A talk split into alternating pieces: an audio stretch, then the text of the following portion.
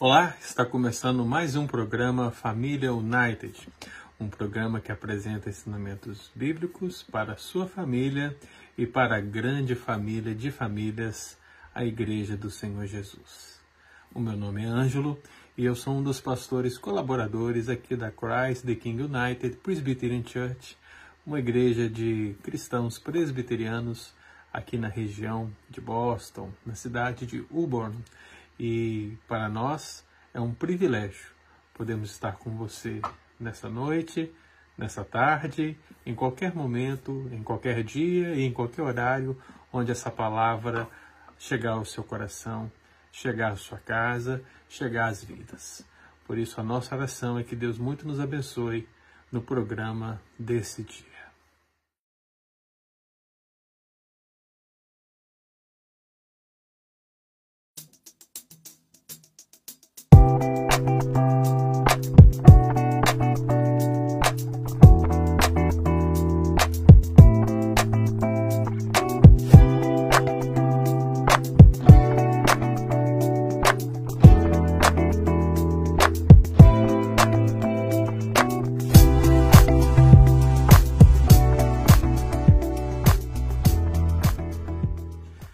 Você que tem acompanhado aqui as nossas redes sociais sabe que nossa igreja tem se empenhado, tem se esforçado para produzir um conteúdo que verdadeiramente alimente o povo de Deus, o sustente, um alimento sólido pela palavra, para que todos possam cada vez mais crescer na graça e no conhecimento do Senhor Jesus.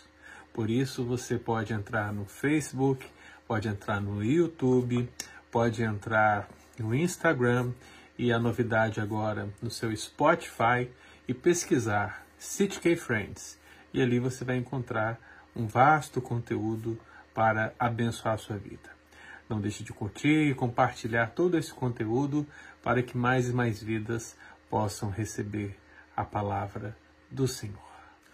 Amados irmãos, após meditarmos nas narrativas bíblicas que falavam a respeito das relações pessoais, familiares, da família do Senhor Jesus e depois de trazermos vários princípios bíblicos das passagens de Lucas 2 e Marcos 3 para a nossa própria família e a família de famílias, a Igreja do Senhor Jesus, hoje nós vamos dar uma pequena pausa na série de meditações para a nossa família e pensarmos em uma breve palavra para esse novo tempo, para o novo ano que se inicia. Eu gostaria de deixar para você, pai, para você, mãe, pra, para os pais e para os filhos, para a Igreja do Senhor Jesus.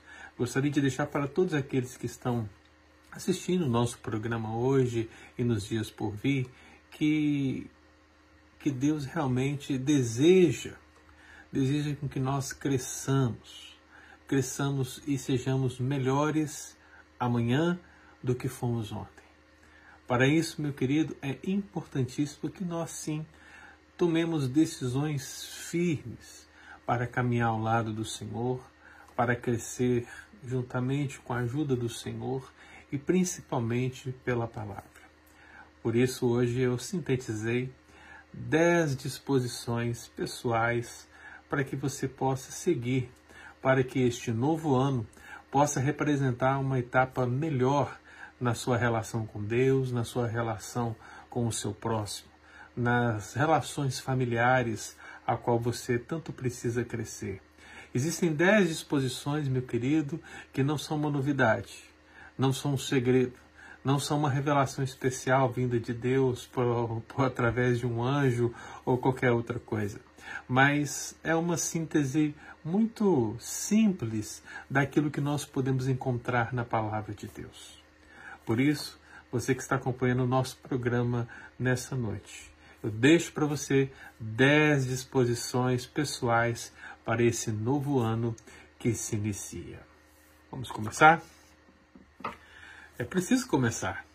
Afinal, todo dia e bem cedo levantam-se homens, levantam-se mulheres para trabalhar, faça chuva, faça sol, lá estão todos se afadigando no penoso trabalho dia após dia. E é nesse trabalho, meu querido, que algo não pode faltar: disposição. Disposição é o mesmo que propósito, desígnio, determinação. É o que não nos pode faltar no nosso dia a dia. Se não a tivermos, se não tivermos essa disposição, esse desígnio, essa determinação diariamente, não vamos sair da nossa confortável cama em um dia frio como esses que estamos vivendo para trabalhar. Nós não vamos deixar o aconchego do nosso lar em um domingo, por exemplo, para ir à escola dominical depois de uma semana de duro labor. Se você refletir, você vai perceber que algo precisa te levar a tomar uma atitude, e é justamente a disposição que nos move a fazer ou não algo para o nosso próprio bem. Por isso eu pergunto para você: você possui disposição para trabalhar, para viver seu dia a dia? Você tem disposição na igreja? Porque na vida cristã não é diferente. O servo de Deus ele precisa ter disposições que levarão não apenas ao seu próprio crescimento, mas também ao crescimento da igreja do Senhor Jesus. É mistério, meu querido, que a gente entenda essa realidade. Será que você estaria preparado para cumprir aquelas dez disposições que eu mencionei e que vou começar a falar daqui a pouquinho? São dez disposições básicas para no, esse novo ano que se inicia, para abençoar sua família, para abençoar a grande família de famílias da Igreja do Senhor Jesus, e que consistem de fato e de verdade uma realidade maravilhosa para nós. Primeira disposição: ame a Deus com todas as forças, entendimento e coração. Ame a Deus com todas as forças, entendimento e coração, meu querido. Moisés, o profeta Moisés, ele expressou isso ao povo de Israel desta forma: Amarás, pois, o Senhor teu Deus de todo o teu coração, de toda a tua alma e de toda a tua força. Disse ele: Amarás, pois, o Senhor teu Deus, e todos os dias guardarás os seus preceitos, os seus estatutos, os seus juízos e os seus mandamentos. Leia Deuteronômio, Deuteronômio 6 principalmente o verso 5. Leia Deuteronômio 11, no início, verso 1, e você vai entender essa realidade. Segunda disposição, tenha certeza que seu coração foi transformado. Tenha certeza que seu coração foi transformado. Profeta Ezequiel, meu amado. Ele conclamou o povo a essa disposição quando disse: Lançai de vós todas as vossas transgressões com que vos transgredistes, e criai em vós um coração novo e espírito novo. Pois, por que morreríeis, ó casa de Israel? O Senhor declarou através do profeta: Dar-vos-ei um coração novo, e porei dentro de vós o espírito novo. Tirarei de vós o coração de pedra, e vos darei coração de carne. Oh, glória! Ezequiel 18, Ezequiel 36 são ótimos capítulos para você começar a ler no início desse ano. Terceira disposição. Empenhe-se na meditação das sagradas letras Empenhe-se na meditação da Bíblia, da palavra de Deus. Os sábios apóstolos dos gentios, o apóstolo Paulo, sabia que seu filho na fé Timóteo deveria se empenhar, e é por isso que ele diz, e que desde a infância sabe as sagradas letras que podem tornar-te sábio para a salvação pela fé em Cristo Jesus. Leia 2 Timóteo capítulo 3, verso 15. Terceira disposição. Aprofunde-se na intimidade com Deus pela oração. Aprofunde-se na intimidade com Deus pela oração.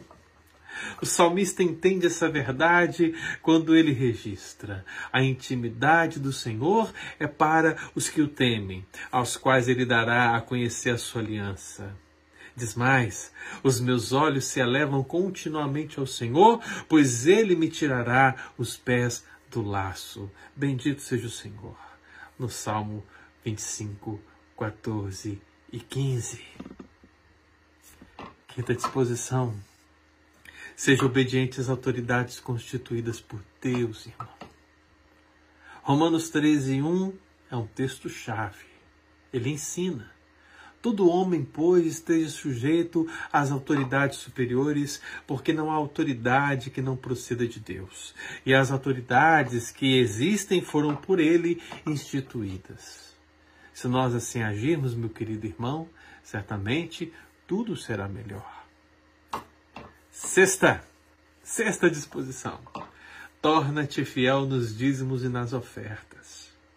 Meu amado, é preciso que nós entendamos a realidade da contribuição com a igreja. Antes de haver lei instituída, Abraão deu dízimo a Melquisedeque.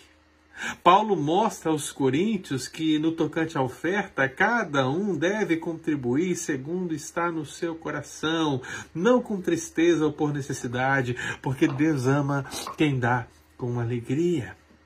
Seja no antigo ou no novo, princípios para a contribuição, irmãos, existem e nós precisamos tornar-nos fiéis nos dízimos e nas ofertas. Sétima disposição Abandone o desejo carnal da difamação. Abandone o desejo carnal da difamação. Leia a segunda carta de Pedro, capítulo 2, versículo 10. O texto enfatiza: especialmente aqueles que, seguindo a carne, andam em imundas paixões e menosprezam qualquer governo, atrevidos, arrogantes, não temem difamar autoridades superiores. Que não seja esse, meu irmão, o seu caminho, que seja diferente. Oitava disposição. Participe de todas as atividades da igreja que puder. Apesar da pandemia, meu irmão, se você pode, participe. Eu lembro do profeta Joel no capítulo 2, quando ele conclama o povo: congregai, santificar a congregação, ajuntai os anciãos, reuni os filhinhos e os que mamam, sai o noivo da sua recâmara e a noiva do seu aposento, ajuntemo-nos, meu querido, diante do Senhor e o adoremos. Nona disposição. Evangelize as pessoas que estão ao seu redor. Essa ordenança, meu querido, talvez a mais comum de todas que nós podemos ouvir na igreja, é a ordenança de Jesus. É o ide por todo mundo e pregar o evangelho a toda criatura que precisa ser vivido dia após dia. E a décima disposição que deixo aqui para nós é que nós amemos ao próximo como a nós mesmos. Lembre-se, meu amado, o que amar a Deus de todo o coração e de todo entendimento e de toda a força, e amar ao próximo como a si mesmo, excede todos os holocaustos e sacrifícios. Marcos 12, versículo 33. Pense nisso, meu irmão. Eu sei que foi rápido, mas a intenção é motivar o seu coração a praticar essas disposições. Volte o vídeo, assista novamente mas decida aplicar essas disposições na sua vida. Eu deixo o convite para estarmos aqui na próxima semana, para continuarmos meditando no programa Família United. Agora, mais dispostos do que nunca. Família United e toda a família de famílias do Senhor Jesus. Deus muito nos abençoe.